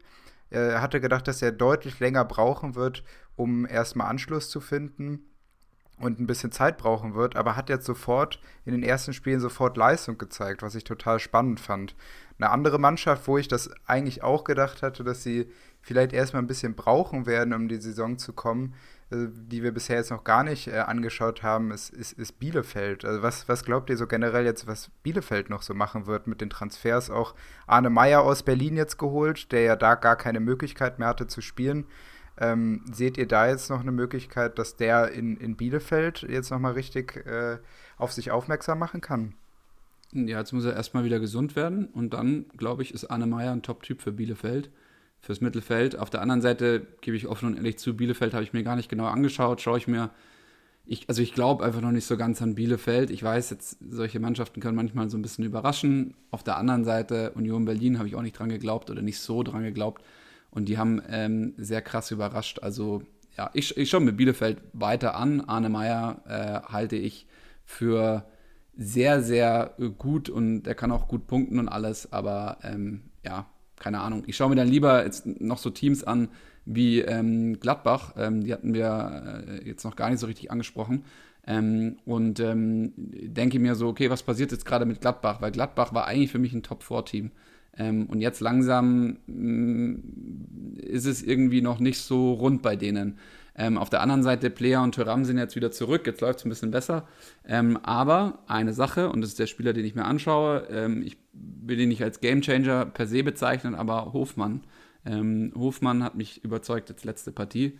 Ähm, äh, Svenno hat es ja so ein bisschen prophezeit und ähm, ich habe noch nicht auf ihn gesetzt gehabt, aber ich werde mir weiter Hofmann anschauen und werde auch weiter meinen Benzebaini behalten, weil ich ihn, glaube ich, er wird noch, der wird noch richtig kommen. Ben Sebaini habe ich mir gestern geholt für ungefähr Marktwert und irgendwie haben meine Konkurrenten da geschlafen. Ich ersetze den jetzt, äh, mit, äh, Akanji kommt jetzt weg. Der hat auch danach äh, diesen Positivbefund bei, von Corona bekommen. Äh, ben Sebaini auf den setze ich und Hofmann, der ist irgendwie bis jetzt in jedem Switch-Team bei mir gewesen, weil er auch immer noch günstig ist und auch bei Kickbase ist der einer der billigsten Stammspieler und hat einfach mega Potenzial. Der schießt auch weiterhin die Standards der wird dadurch immer einen Scorer bekommen und ist einfach mega schlau, der bewegt sich zwischen den Linien einfach mega gut, hat viel Spielanteil im gegnerischen, äh, in, in der gegnerischen Hälfte und kann deswegen für viele Punkte sorgen. Bei Gladbach ähnlich wie Leverkusen, ich kann die noch nicht so hundertprozentig greifen und ich weiß nicht, wie das dann mit der Rotation am Ende sein wird.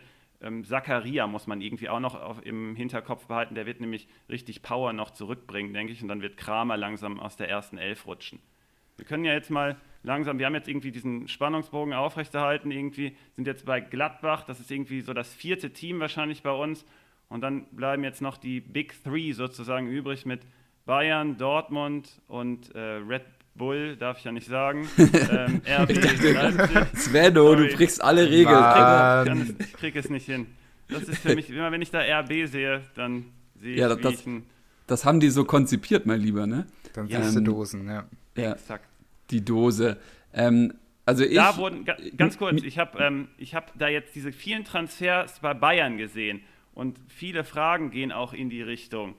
Was wäre denn eure allererste Schlussfolgerung, wenn ihr da die Transfers euch anguckt und dann das Bayern-Team? Auf was hat das für mein Manager-Team die Auswirkungen? Also welches ja. ist der Spieler, der die meist, den meisten Impact da hat? Ich habe so viele Fragen. Also ich wurde ja auch äh, äh in, in, unseren Vorbesprechungen äh, zu dieser Folge, wurde ich so ein bisschen klein gehalten, dass es gar nicht so wichtig wäre, jetzt über Bayern zu reden und sowas. Naja, also ich finde es ja sehr, sehr wichtig. Zum Beispiel meine, äh, mein größter Painpoint, wenn ich den jetzt mal hier so platzieren darf, ist Pavard, Benjamin Pavard. Was mache ich mit dem jetzt? Ich habe den krank overpaid, deswegen halte ich ihn natürlich. Jetzt kommt Bunassar. Ich glaube nicht, dass Bunassar an Pavard rankommt, weil Pavard einfach auch Nationalspieler rechts. Äh, aber eigentlich ist der Pavard irgendwie Innenverteidiger und jetzt haben sie da einen geholt. Also, ich, also äh, rotieren die jetzt wild rum. Was mache ich mit Boateng? Was macht man mit Hernandez? Also Leute, die Hernandez kaufen, das will ich mir gerade gar nicht vorstellen. Was mache ich mit meinem Boateng? Soll ich den verkaufen? Süle und Alaba sind die jetzt die Innenverteidigung. Davis hinten links. Auf einmal Davis auf dem Flügel. Gut, da waren jetzt ein paar verletzt.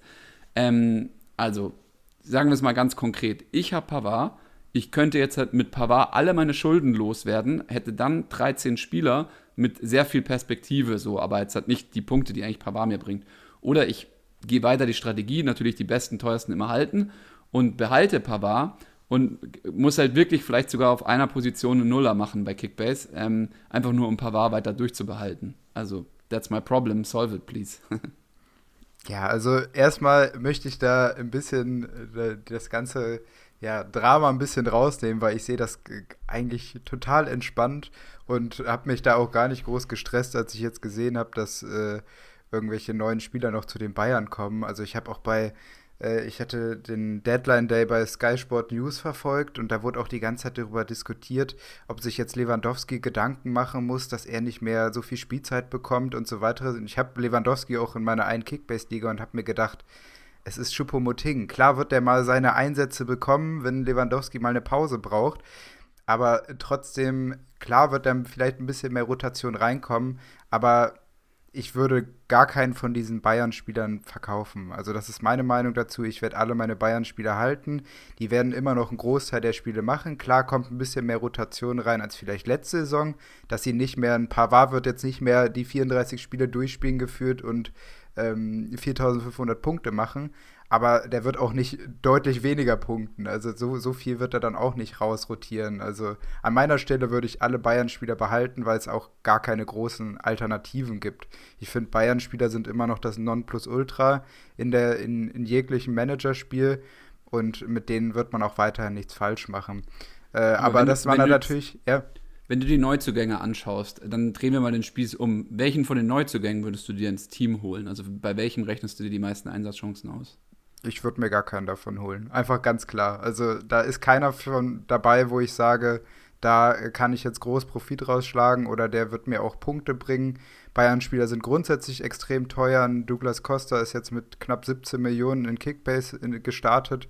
17 Millionen für einen Bankspieler gebe ich ganz sicher nicht aus. Deswegen ist das für mich eigentlich klipp und klar, dass da keiner für mich eine Option darstellt. Aber zum Beispiel, ja. Hernandez. Hernandez wäre ja jetzt quasi auch wieder ein Bankspieler, oder sehe ich das falsch? Oder nennt man, ist der dann Rotationsspieler und den würde man dann behalten? Also ich würde zum Beispiel einen Hernandez würde ich auch nicht behalten. Der wäre mir jetzt schon zu teuer und Innenverteidigung wird rotieren. Du hast eben die vier schon angesprochen, die da theoretisch spielen können. Von denen ist Hernandez, wenn du einen Einwechselspieler von Bayern haben willst oder einen Rotationsspieler, der kann halt mehrere Positionen bekleiden, nämlich innen, also eine Position eigentlich, weil er Linksfuß ist und dann auch noch die Außenposition mit Davis, was ich vor der Saison nie gedacht hätte, dass der zur Disposition steht oder auch mal rotieren könnte, aber diese Saison wird einfach ganz anders werden. Und da könnte man auf Hernandez mal setzen, aber für den Preis würde ich mir irgendwie auf jeden Fall einen anderen suchen. Da, da bin ich komplett bei Konsti, dass er sagt, hey, auch die neuen Bayern-Spieler, warum sollte ich davon einen nehmen? Die sind doch jetzt schon viel zu teuer, die werden hin und wieder mal spielen. Auch ein Bunassar wird vielleicht mal spielen, das kann aber genauso gut ein Odriozola 2 werden. Der ist auch schon 28. Der ist nicht viel Perspektive und Pavard ist auch zum Beispiel einfach zu gut auf der rechten Seite. Klar, dann fehlt er mal ein Spiel und ähm, der ist auch, wirkt auch irgendwie gerade so ein bisschen überspielt, aber ich würde da keine Panik schieben. Ich würde einfach erstmal abwarten. Wenn sich da irgendwie was zeigt, dann kannst du den Pavard ja immer noch verkaufen und dann wirst du da auch irgendwie deinen Return noch bekommen. Den größten Impact, den ich sehe auf das erste Team sozusagen, den hat Douglas Costa jetzt einfach ausgeübt, weil das für mich einfach zeigt, hey, Bayern hat kapiert, die tanzen hier auf äh, drei Hochzeiten wie immer und der Spielplan ist einfach mega eng. Das heißt irgendwie ein bisschen, dass Nabri, äh, Sané und Coman ein bisschen downgegradet werden sozusagen dadurch, weil Costa wird ja auch irgendwie auf seine Spiele kommen müssen. Die Quintessenz des Ganzen ist, holt euch Bayern-Spieler, die auf jeden Fall safe sind. Das sind Lewandowski, der wird ja vergeben sein wahrscheinlich. Kimmich ist einfach der Spieler für mich diese Saison, weil der, klar, da ist jetzt Rocker da, aber der wird auch nur mal jedes vierte Spiel vielleicht mal machen und Kimmich steht sowieso kaum äh, zur Disposition. Daher würde ich jetzt erstmal so als Grundaussage sagen, die, die erste Elf bei Bayern oder die wichtigen Spieler einfach alle halten und einfach gucken, was, was sich dann entwickelt. Also, also was die User da draußen aus deiner Aussage lernen könnten, ähm, und das ist auch so eine Frage an beide von euch, wenn ich jetzt die Chance hätte zwischen Hernandez und Toussaint, dann würdet ihr gerade zu Toussaint greifen. Ja, auf jeden Fall. Also gerade weil ich ihn ja auch gekauft habe, ist bei mir die Antwort relativ klar. Aber, ich würde zwar lieber Darida nehmen als Toussaint, aber ich äh, mal die Finger von Darida. Ja, ja, Darida lassen wir mal lieber ganz woanders. Ja. Der ist halt also günstiger. Ich glaube, es ist das smartere Play und nicht auf Toussaint zu setzen. Aber okay, let's see. Wir werden sehen. Ja, bei welchen Spielern ich viel mehr Angst hätte, was die Rotationsmaschine angeht, sind die Spieler von RB Leipzig. Also da, da habe ich richtig viel Angst vor, Max, wenn du gerade von den Bayern gesprochen hast, was der Nagelsmann da auch schon wieder äh, ja, fabriziert, wie er seine, sein System äh, aufstellt und dass auf einmal Angelino auf dem linken Flügel gespielt hat äh, und dann wieder als Linksverteidiger und Halzenberg ist nach vorne gerutscht. Das Spiel war so wild, was ich mir da angeguckt habe. Aber ich fand es einfach total geil. Und ähm, ja, bin, bin gespannt, was da jetzt auch mit den Neuen passiert. Was, was glaubt ihr, was so ein Kluivert, äh, Sirlot würde ich jetzt auch noch mit reinnehmen, der jetzt auch noch nicht viel gespielt hat. Was können wir von denen langfristig erwarten? Also ich muss jetzt ehrlich gesagt erstmal die Bremse reinhauen bei Kluivert, Justin Kluivert. Ähm, alle Leute sollen da gerne die Hype machen wollen, Hype machen. Ähm, ich glaube, ich, der muss mich erstmal überzeugen, dass er kein neuer Ademola Lookman ist, weil Ademola Lookman war eigentlich der gleiche Spielertyp und der wurde für 20 gekauft und ist jetzt wieder gegangen. Das war einer der größten äh, Transfer-Fails von, von äh, Leipzig, sogar noch ein, äh, ein größerer als ähm, hier Kollege, der dann zu PSW Eindhoven gewechselt ist und jetzt irgendwo, glaube ich, in die, nee, zu Olympiakos Piraeus wechselt, der jetzt von Eindhoven. Also äh, mir fällt gerade nur der Name nicht so richtig ein. Und das könnte äh, Justin Gläubert schon auch passieren, dieses Schicksal, weil Justin Gläubert auch bei AS Rom nicht wirklich, äh, ja, äh, Bruma, äh, genau, da war ich Brümer, weiß er, glaube ich, Brümer oder Bruma, ähm, so rum. Und äh, Justin Gläubert ist für mich auch bei AS Rom nicht so durchgeschlagen. Das ist halt ein geiler Spielertyp, bei dem hat man halt wieder, mal wieder so ein paar Highlights gesehen. Aber äh, wartet da mal lieber ab, weil für wen soll er auch reinrutschen? Es gibt Forsberg, es gibt einen Kunku auf seiner Position. Äh, sorry, die haben erstmal sich da super gebettelt. Ähm, Angelino auf links könnte er ihn irgendwann mal, sag ich mal, entlasten, weil Angelino halt jetzt wirklich äh, viel gespielt hat und viel spielen wird. Ähm, wie du es auch schon gesehen hast, dass er halt eben den ganzen linken Flügel jetzt auch offensiv begleitet und Halstenberg hinter ihm dann so ein bisschen den linken Innenverteidiger in der Dreierkette macht. Halstenberg übrigens. Leute, es kann sein, ich weiß nicht, wie es in euren Ligen ausschaut, aber in unserer Liga wurde er einmal gedroppt. Äh, irgend so einer, äh, Gruß geht raus an Andy, ähm, hat ihn gedroppt, was ich überhaupt gar nicht verstanden habe. Ähm, schaut auf Halzenberg, also wenn der noch äh, äh, oder wenn der wieder, sag ich mal, ähm, verfügbar geworden ist in euren Ligen, weil schießt er auch ähm, jetzt anscheinend oder da, durfte einen Elfmeter schießen, weil er diese Familiengeschichte hatte, aber vielleicht äh, schießt er auch ab sofort die Elfmeter. Also der hat ja früher auch äh, eigentlich immer die Elfmeter geschossen, aber dann kamen halt genug andere, die den, die, die auch gerne Elfmeter schießen wollen. Ähm, was, was meine Taktik bei Leipzig ist. Also ich, ich finde das total schwierig. Da kann auch mal ein Heizenberg zum Beispiel rausrotieren. Deswegen sind die mir fast alle zu teuer. Ich habe fast in, also gerade diese Spieler, die so 25 bis 30 Millionen, gibt es relativ viele Spieler bei Kickbase, die von Leipzig kommen. Und die sind mir eigentlich alle zu heiß, weil auch ein Kunku oder ein Forsberg, der jetzt zwar wieder im Kommen ist, werden alle auch mal rausrotieren, dass ich eher ähm, gerade auf Spieler schaue, die so zwischen 10 und 15 Millionen sind, und die gerade aktuell verletzt sind. Also ein Leimer ist für mich total interessant. Ein Konate, der jetzt so langsam wiederkommt. Und auch wenn wir jetzt in einer anderen Preiskategorie reden, aber auch ein Sabitzer, der jetzt noch verletzt war, sind für mich eher Kandidaten, auf die ich jetzt eher setzen würde, als auf diesen Hype-Train aufzuspringen und einen Haidara und einen Adams zu kaufen. Auch wenn Adams jetzt durch die äh, Angeschlagenheit jetzt da schon wieder ein bisschen rausfällt aber, äh, oder ein Forsberg könnte man da noch nennen, bin ich eher der, der jetzt auf die setzt, die, die aktuell verletzt sind und die so langsam wieder reinkommen. Also Konate hat heute mit ein, ganz normal mit der Mannschaft mittrainiert und konnte ohne Einschränkungen mitmachen. Das ist ein Kandidat, der aktuell bei 9 Millionen liegt. Also da kann man halt nicht viel falsch machen und er spielt halt bei einem Top-3-Team. Was, was will man mehr? Ja, also das ähm, ist, glaube ich, ein ganz gutes Roundup ähm, für Leipzig, hat zumindest mir äh, extrem weitergeholfen. Ähm, wir kommen jetzt schon langsam wieder zu, also ich habe jetzt hier kurz mal auf die Zeit geschaut und auf einmal merke ich, ja Junge, wir sind aber schon fast durch hier. Ähm, äh, ich würde langsam so ein bisschen ähm, sagen, wir kommen zum Ende. Wir reden noch darüber, was äh, die Leute wieder nächste Woche äh, von uns erwarten können. Ähm, zu guter Letzt ähm, gab es noch ein Team, was offen ist, Dortmund. Äh, ich wurde schon geschumpft von Sven, dass ich nicht immer sagen soll, dass er sich so gut auskennt bei Dortmund und er da bitte was dazu sagen soll. Aber er kennt sich halt am besten auch aus und anscheinend beendet er auch Mitgliedschaften aufgrund von Spielern. Also, mein lieber Svenno, jetzt hast du nochmal die Bühne zu Dortmund. Ähm, werden sie dieser Meister, ja oder nein? Ähm, oder wo werden sie enden und wen hast du da auf der Rechnung als Gamechanger? Ähm, Dortmund wird gar nichts erreichen diese Saison das ist Fakt für mich von Anfang an. Also Fakt ähm, ist ja Quatsch, dass ich das sage, aber das ist einfach meine klare Meinung. Bayern ist um so, so viel besser einfach und so viel besser aufgestellt noch. Der Trainer, der ist ein Taktikfuchs bei uns, der erreicht die Mannschaft aber nicht, der erreicht auch die Fans nicht mehr. Ich, äh, ich bin ja immer noch Hardcore-Fan, ich bin nur kein Mitglied mehr. Und ähm, auf Kickbase und Spitch bezogen, da habe ich meine Lehren draus gezogen aus dem Spitch-Wochenende. Ähm, mein größter Bust übrigens eben noch, um Red Bull, äh, ähm, nee, RB Leipzig abzuschließen. ähm, Wird's nicht los. äh, nee, alles gut. Ähm, nächste Folge vielleicht. Ähm, Forsberg war mein größter Bust letztes Wochenende und da habe ich einfach daraus gelernt, alle Erling Haaland-Besitzer bei Spitch haben mich einfach abgezogen im Endeffekt. Und dann habe ich hinten raus noch ein so ein Team aufgestellt aus äh, Bayern und Hertha, irgendwie aus Verzweiflung, um irgendwie da noch mal Geld rauszuholen. Und dann hat das auch noch geklappt, komischerweise, weil Lewandowski ja 3100 Punkte oder so geholt hat. Und dann war ich da mehr oder weniger even, aber die Strategie hat sich bei Spitch da so ein bisschen geändert, weil die haben die Managerpunkte, das hatten wir letztens mal schon kurz angerissen, so ein bisschen runtergesetzt. Und das war, glaube ich, auch ein schlauer Move, weil man so wieder mehr auf die Spieler auf jeden Fall setzen muss. Und ähm, Erling Haaland ist einfach der absolute Gamechanger. Und ansonsten von Dortmund, keine Ahnung, ich habe da irgendwie auch ein ganz merkwürdiges Gefühl. Gio Reyna zum Beispiel hat eine mega Partie gespielt und ich habe ähm, ich habe das dem irgendwie noch, ich traue es ihm immer noch nicht zu. Ich habe ihn in einer Kickbase-Liga auch, ich will mir das da weiter angucken. Marco Reus bringt da jetzt ein neues Element mit rein. Was mir bei Jaden Sancho zum Beispiel nämlich überhaupt gar nicht gefällt, ist, dass der null nach hinten mitarbeitet. Und Marco Reus hat vor dem 1-0 gegen Freiburg einfach diese Pressing-Aktion eingeleitet. Dann hat Höfler dadurch den Fehler gemacht und Reus wird da auch wieder seine Rolle bekommen. Dann Brandt läuft da rum.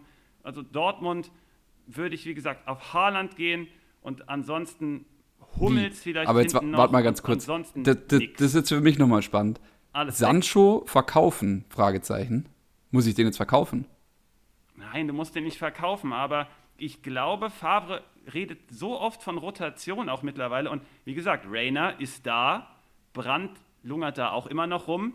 Der wird vielleicht wenig, weniger Spielzeit bekommen, aber er ist ja zumindest auch noch da. Und dann, wie gesagt, Marco Reus kommt ja auch zurück. Und Sancho hm, keine Ahnung. Also du darfst ihn natürlich jetzt nicht verkaufen. Und wenn er spielen wird, wird er wahrscheinlich auch richtig gut performen. Aber setz nicht drauf, dass er einfach jedes Spiel, glaube ich, macht. Und der, im Kopf weiß ich auch nicht, was in dem rumgeistert. Der hat ja auch so eine Party wieder veranstaltet da in England. Und vielleicht beschäftigt, das, äh, beschäftigt er sich mit den Transfers dann doch mehr, als man denkt. Also ich habe ich hab da irgendwie insgesamt bei Dortmund kein gutes Gefühl.